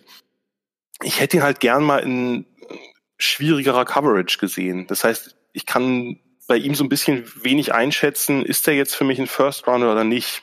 Der bringt alles mhm. mit dafür, aber ich weiß es halt nicht. Und da mhm. wäre es jetzt einfach so, wenn ich jetzt ein, den hätte ich mir eingeladen als Team und hätte den mal durch so ein paar, durch so ein paar Coverage Drills gegen, gegen Press oder so geschickt und geguckt, wie der sich da so benimmt. Ja.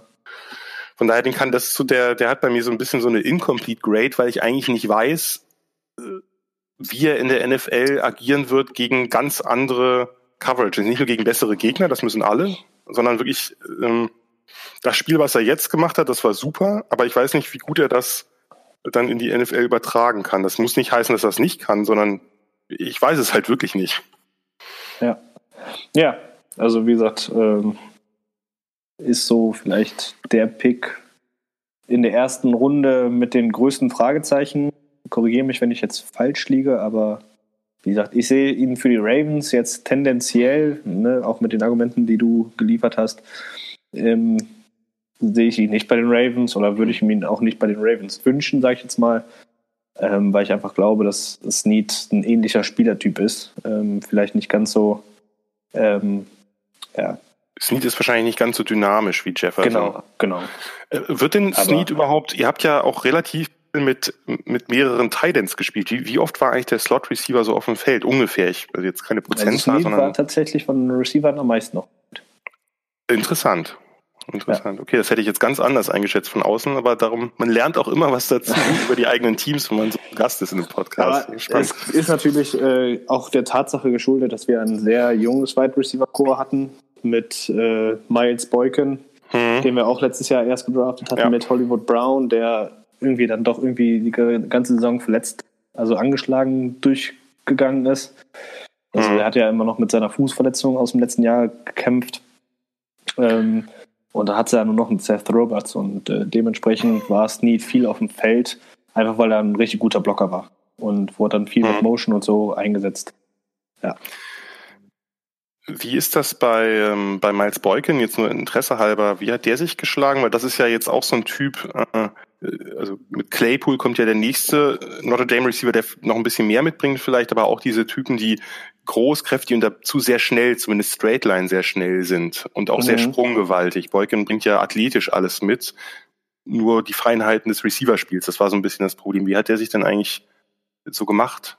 Ich habe den natürlich oh, ein paar Mal gesehen, aber war war halt für, also sagen wir es mal so, ich glaube, er ist ein bisschen unter den Erwartungen geblieben, die einige an ihn hatten, gerade durch seine athletischen Werte oder seine Combine-Werte. Hm. Hat er da ein bisschen, ja, waren die Vorschusslorbeeren ein bisschen zu hoch. Ähm, aber man muss halt auch sagen, dass er durch die Offense einfach wenig eingesetzt worden ist, hat drei Touchdowns gefangen. Ähm, ja, also er muss noch lernen, das hat man noch gesehen. Ähm, ich halte jetzt sehr viel in der zweiten Saison auf ihn. Also äh, ich würde es mir wünschen, weil ich auch so ein kleiner Notre Dame-Sympathisant bin tatsächlich. Mhm. Ähm, würde ich mir wünschen, dass er den nächsten Schritt macht. Dazu auch natürlich ein exzellenter Blocker gewesen. Ähm, das glaube ich. Und hat auch zwei, drei Highlight-Catches gehabt diese Saison. Ähm, das darf man natürlich nicht vergessen. Das Spiel gegen Los Angeles Rams hat er einen unglaublichen Catch oder gegen Seahawks hat er auch einen 60 Yard gefangen. Ähm, ja, wie gesagt, muss noch einiges lernen, aber ich würde jetzt sagen, für einen Drittrunden-Pick war es eine solide erste Saison. Mhm. Wenn man, wenn man an den, nach einem, nach einer Saison sollte man die Hoffnung ja eh nicht aufgeben. Wenn man so einen Spieler nee. schon hat, der ja eher schnell ist und so ein Straightliner wäre ja fast sinnvoller, denn eben, dass der andere jetzt gar nicht mal unbedingt super viel Speed mitbringt, sondern vielleicht ein bisschen sichererer Fänger ist und so ein bisschen eben äh, die, die First Downs besorgt durch Physis, durch sichere Hände, durch gute Routen oder so. Ne? Also ja. so ein ja, Pitman würde da vielleicht schon ganz gut reinpassen. Ja, glaube ich auch. Und ähm, was ich mir halt auch gut vorstellen kann, ist, dass man auch mal gerne mal äh, bei Passing Situations dann irgendwie äh, ist ja natürlich jetzt ein bisschen äh, wildes äh, Wunschträumen, aber dass man dann äh, Hollywood Brown mal einen Slot stellt, Miles Boykin auf Z und äh, Pittman mhm. auf die andere Seite. Und mhm. dann hatten wir mit Andrews, Pittman, Boykin und Hollywood Brown echt verschiedenste gute Anspielpositionen.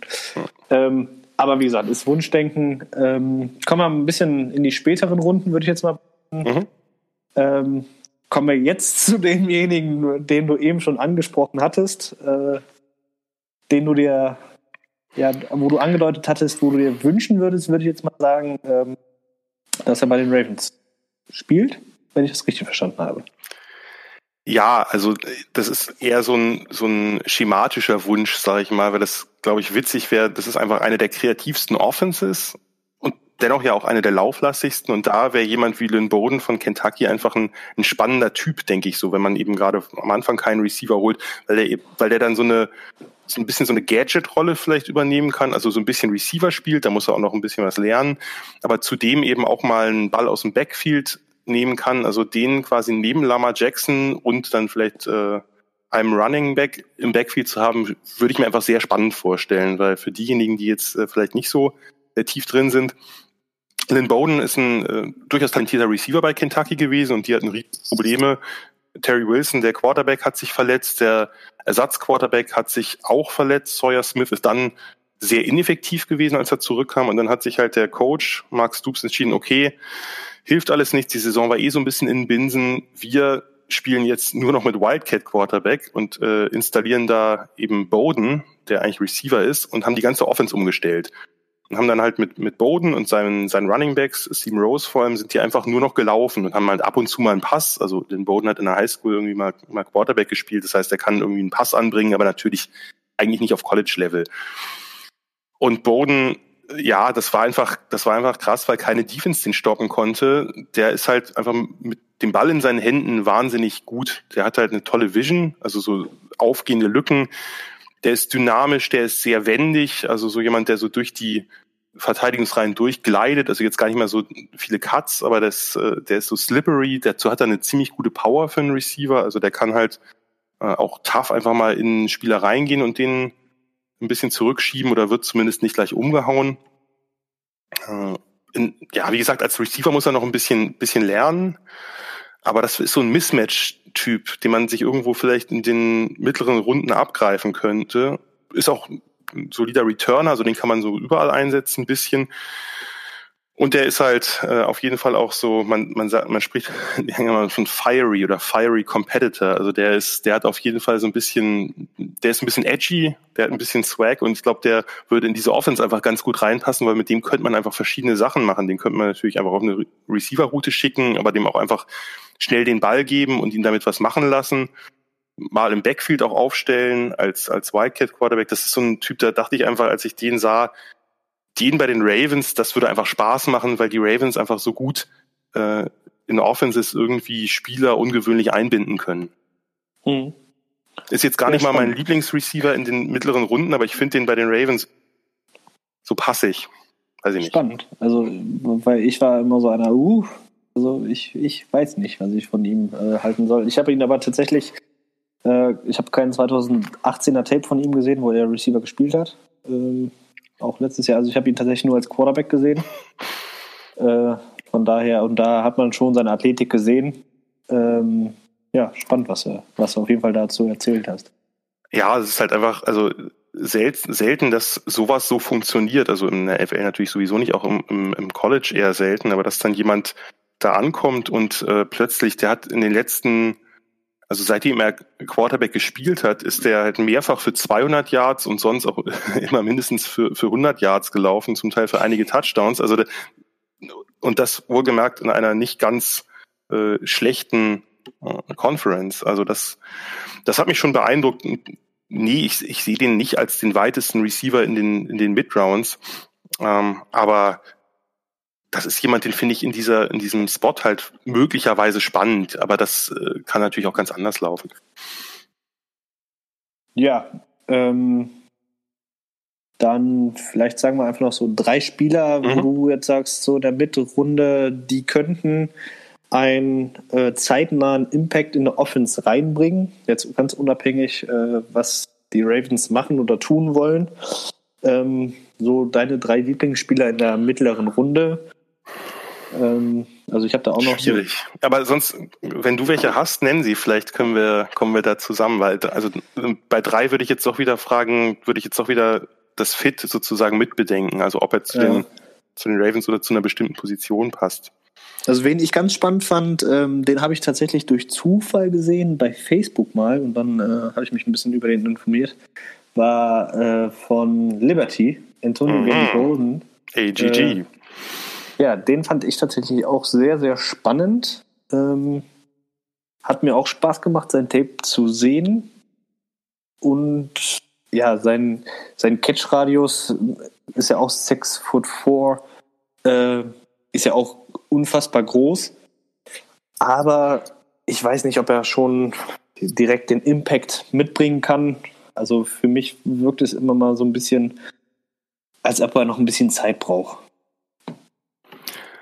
Ja, das wäre jetzt auch einer gewesen, den ich genannt hätte. Also AGG habe ich leider auch schon in der Saison erleben, Buffalo Bulls halt total geschreddert hat, wie kein anderer Spieler. Und die haben auch gegen Penn State gespielt. Also, also das war eine sensationelle Leistung, wahrscheinlich auch eine seiner besten der Saison. Ähm, ich mag den lieber als andere. Also ich habe den in der, Tag an Tag, in der Tat an Tag zwei bei mir, oh. weil ich also er hat Probleme und er hat äh, Potenzial. Probleme ist natürlich bei solchen Receivern, die groß sind, relativ kräftig und nicht sehr schnell, ist, wird natürlich immer Separation-Problem sein. Das ist einfach so in der mhm. NFL. Nur was, was er für mich mitbringt und wo er dieses Problem möglicherweise überwinden könnte, ist zweierlei. Einmal ist er halt äh, ein sehr sicherer Fänger. Also hat, das war im, in der Saison vorher noch anders, aber letzte Saison hat er sehr, sehr wenig fallen lassen. Und das Zweite, was ich wirklich gut finde, ist sein Release. Also er hat eine, eine gewisse Foot Quickness, eine gewisse Explosivität, die man jetzt an den Werten gar nicht so erahnt oder so, aber der kann halt unterschiedliche Releases gegen Press machen. Der muss halt eher lernen, danach sich Separation zu verschaffen, aber der kommt ganz gut aus den Blöcken, wenn man so will. Und das ist was, wo ich denke, das könnte möglicherweise seine Einschätzung ein bisschen verbessern und auch seine Anpassung an die NFL erleichtern. Das wird trotzdem eine Lernkurve sein, die, die beträchtlich ist. Ist jetzt ja auch nicht das größte College, was er äh, hatte mit, mit Liberty. Um, ähm, aber das ist jemand, bei dem ich mir vorstellen könnte, das ist so ein Mid-Round-Pick mit viel Upside einfach. Und ja. dadurch, dass er im Gegensatz zu anderen großen Receivern diesen Release ganz gut drauf hat und auch, auch variabel drauf hat, denke ich, ah, da könnte man vielleicht ein bisschen mehr draus machen. Ja, ähm, die, wie gesagt, ich bin da auch gespannt, inwiefern die Ravens da dann auch nochmal zugreifen, einfach, äh, ob sie dann dieses Jahr wieder zwei Picks verwenden in Receiver, was durchaus Sinn ergibt. Ähm, Wer mir tatsächlich auch ein bisschen, also da, auf dem bin ich in, von dem habe ich relativ wenig Tape gesehen, aber auch da habe ich in zwei, drei Mocks gehört, für die späteren Runden wäre ein guter Fit für die Ravens hinter Willie Snead ist äh, Devin Duvernay. Mhm. Duvernay? Duvernay? Duvernay, ja. Von Texas. Ähm, hat gute, also zu seinen Stärken gehört dieses Run after Catch. Also wenn man den Ball hat und dann laufen. Und äh, auch er hat gute Hände. Ähm, mhm. Bei ihm definitiv fehlt ja noch ein bisschen der Speed. Aber wenn man den hinter hinter Willie Snead in Ruhe lernen lassen kann und den ab und zu mal aufs Feld stellen kann, könnte der auch äh, eine gute Verstärkung sein. Ja, ich finde den, ich finde den auch spannend. Ich würde übrigens nicht mal sagen, dass dem Speed fehlt. Der ist eigentlich sehr schnell. Also Duvernay ist auch eine 4-3, eine hohe 4-3 gelaufen oh, bei der bei der Command. Sieht, man sieht es ja. auch, finde ich, ein bisschen auf dem Feld. Aber er ist jetzt noch nicht so der tolle, er ist jetzt, wie soll ich sagen, er ist nicht so wendig wie die meisten Slot-Receiver. Er ist ein ungewöhnlicher Typ. Der hat eigentlich nur Slot gespielt. Jetzt letzte Saison vorher hat er auch außen gespielt, also die Saisons davor. Und dem fehlt so ein bisschen, bei Slot Receiver denkt man ja oft entweder an einen Big Slot, also jemanden wie, wie es der Sneak ja auch eher ist, ähm, oder eben an so einen kleinen, flinken West, sag ich mal. Und Duvernay ist beides nicht. Duvernay ist, hat einen äh, starken Straightline Speed, aber ist nicht so, nicht so richtig wendig. Der hat äh, tolle Hände. Ist, ja, also wirklich ein, ein seltsamer Prospect, und das meine ich nicht negativ, sondern jemand, der äh, der einfach ein ungewöhnliches Profil hat. Der ist auch relativ kräftig gebaut, der kann auch, der hat auch ordentlich Power. Ähm, der wäre jetzt, genau, das wäre jetzt so ein, so ein spannender Slot-Receiver für die, für die mittleren Runden, der wahrscheinlich Teams, wenn er dann auf dem Feld stehen wird, vor Probleme, naja, oder vor Probleme vielleicht nicht, aber der wird auf jeden Fall ungewöhnliche Reaktionen erfordern, weil der eben so ein, so ein bisschen anderer Typ ist als übliche Slot Receiver. Sowohl als die großen als auch als die kleinen wendigen. Finde ich, finde ich einen interessanten Pick. Ja, ähm, ich denke, dann haben wir auch einiges besprochen. Und, Einen äh, nenne ich noch. Weil wenn, wenn ich noch darf, weil wir drei natürlich, sagen. Da, na, genau, natürlich. ich wollte jetzt hier, äh, bevor ich jetzt hier äh, ableite oder äh, die Folge beende, natürlich noch nach deinem Lieblingsreceiver fragen. Achso, nee, das, das, das kann ich nicht, den, den kann ich nicht bieten, weil dazu ist die Klasse, da, da mich auf einen festzusetzen, das ist schwierig. Wenn du dich auf einen feststellen, äh, festsetzen müsstest. Nee, das kann, da würde man ja dann, ja, da würde man jetzt CD Lamp sagen, aber das wäre ein bisschen langweilig, ne? Also das, äh, ja. einen der Top Prospects. Aber wenn ich jetzt so in den, in den mittleren, hinteren Runden ähm, spannende Spieler, denke ich, also das, äh, das eine, wenn man jetzt so ein, wenn man, wenn die Ravens jetzt wirklich vorne eher zum Beispiel auf Defense gehen und mit dem ersten Pick einen Linebacker, mit dem zweiten Pick vielleicht irgendwie die, die Edge oder Defensive Tackle oder eben Interior O-Line bedienen und sagen, ja, Receiver warten wir in die hinteren Runden, weil da ist immer noch so viel da. Und sie da einen größeren Receiver suchen. Äh, ich bin ziemlicher Fan von Isaiah Hodgins von Oregon State. Äh, das ist ein großer Receiver, der ist jetzt nicht ganz so kräftig wie Pittman, hm, aber der hat, der ist erstaunlich quick, also der ist jetzt auch nicht der schnellste, also auch nur eine 4-6 gelaufen, also Straightline Speed fehlt ein bisschen, aber der ist erstaunlich quick und läuft, finde ich, für einen großen Receiver wirklich tolle Routes und hat eben auch diese Hände. Ich glaube, der hatte einen oder gar keinen Drop äh, im vergangenen Jahr. Das, das schätze ich ja schon, weil, wie gesagt, in der NFL kann so ein Drop halt immer eine Possession weniger bedeuten. Und das ist jemand, der kann, der hat wirklich auch sehr, sehr lange Arme und kann halt so eine Red Zone Waffe sein, ist aber wie gesagt agiler, als man so denkt. Also nicht so ein, nicht so ein Miles Boykin, so ein Tier, was super Speed hat, aber jetzt vielleicht nicht so viel Lateral Quickness, sondern für einen großen Receiver eigentlich relativ, ja, relativ beweglich und eben, das, das äh, merkt man eben auch in den, in den Routes, wenn man so will. Und der andere, den ich spannend fände, so ein bisschen wie Lynn Bowden, nur ein anderer Typ, wäre halt äh, als so Receiver Running Back Hybrid wäre halt Antonio Gibson von Memphis. Das ist so ein bisschen My Guy. Also ein, ein jetzt nicht besonders großer, aber extrem kräftiger, extrem bulliger Typ mit Super Speed äh, und äh, eben auch ähm, einer tollen Explosion. Also er ist auf den ersten Schritten sehr schnell, äh, hat eine super Contact Balance. Der bei dem wäre es ein bisschen die Frage, was wird der in der NFL? Weil der hat bei Memphis erst Receiver gespielt, hat dann so ein paar Snaps ab und zu mal so ein Endaround oder ein Jet Sweep bekommen und war da so gut und so dominant, dass man ihn dann äh, Mitte der Saison dann so halb umgestellt hat, dass er dann teilweise Receiver gespielt hat und teilweise Running Back und bei beiden extrem erfolgreich war. Der ist noch roh, keine Frage. Äh, aber das ist so ein Typ, den könnte ich mir in einer, in einer kreativen Offense super vorstellen, wo man den umherbewegt, wo man den Ball in die Hand gibt. Der ist halt, wie gesagt, schnell, kräftig, kann halt Leute mitzerren, hat aber auch ganz gute Quickness. Äh, nebenbei auch ein hervorragender Kick-Returner. Das wäre jetzt so ein, so ein Typ auch, den man, wie gesagt, der in einer Offense agiert, wo es jetzt nicht diese ganz fixen Positionen gibt, der muss das und das spielen und immer dastehen, sondern den man so ein bisschen wie auf dem Schachbrett umherbewegt und äh, mit dem man Mismatches kreiert. Ja, also super spannend. Äh, wie gesagt, die beiden letzten Namen habe ich überhaupt noch gar nicht gehört. Ähm, wir machen tatsächlich, ähm, unser letzter Gast ist jetzt schon ein bisschen her, aber wir machen ähm, so ein kleines Spielchen immer. Der jetzt, glaube ich, auch auf dem falschen Fuß. Das habe ich nämlich nicht geschrieben. nee, ich bin gespannt. Äh, so, ein, so ein ganz kleines Spiel, äh, wo der Gast dann immer eine Bold Prediction nennt. Äh, wir haben es jetzt letzte Saison mit unserem letzten Gast, das war der Adrian damals, natürlich dann eine Bold Prediction für die Ravens gemacht für die Saison. Mit dir, äh, du darfst gerne eine Bold Prediction für den Draft nächste Woche äh, erzählen oder deine, ja, hau mal eine raus. Die, die, sich auf die Ravens aber bezieht. Das wäre ja schon sinnvoll, oder? Wenn du möchtest, wenn du möchtest. Das darfst du gerne machen, ja.